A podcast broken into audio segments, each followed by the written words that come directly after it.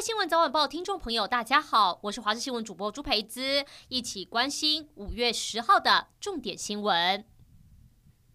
华航诺富特饭店违规混居，造成防疫缺失。有员工爆料，消毒后被要求十七号复工，但桃园市长郑文灿否认这项传言，要求必须达到一二馆一机组员国籍分流，以及暂停餐饮住宿会议等条件才能复工。全桃园十九间防疫旅馆也拉高防疫标准，必须独栋管理，杜绝一般游客混住情况再次发生。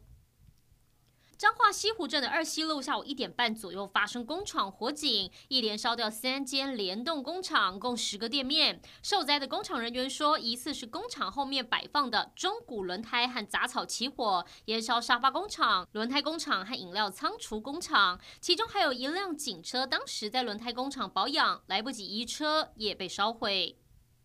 云豹假车弊案频传，现任内政部长徐国勇在担任立委时期向行政院提出质询文件曝光。徐国勇在二零一六年向行政院提出的书面质询指出，云豹假车零件应该全部是军规零件，但云豹假车从二零零五年起陆续披露出许多异常状况，从底盘过热、漏油到螺丝生锈。他强烈要求军方应该尽早对于整车及所有料件做详细检查跟审视，立刻改善。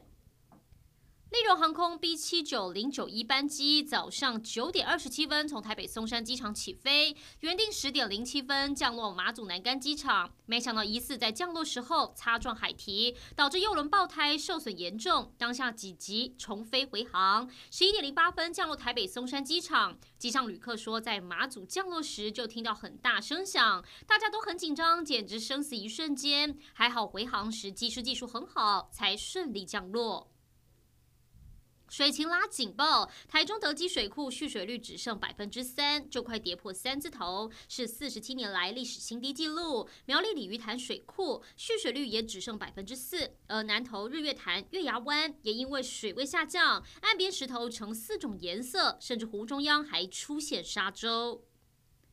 罢免立委陈柏惟团体删 Q 总部在今天上午将搜集来的第二阶段连署书送交台中选委会，数量大约三万两千多份，超过第二阶段门槛两万九千多份。删 Q 总部也重申罢免理由是因为陈柏惟护航美猪中火。对此，陈柏惟回应是鬼话，还说利用造谣来行使罢免权很可惜。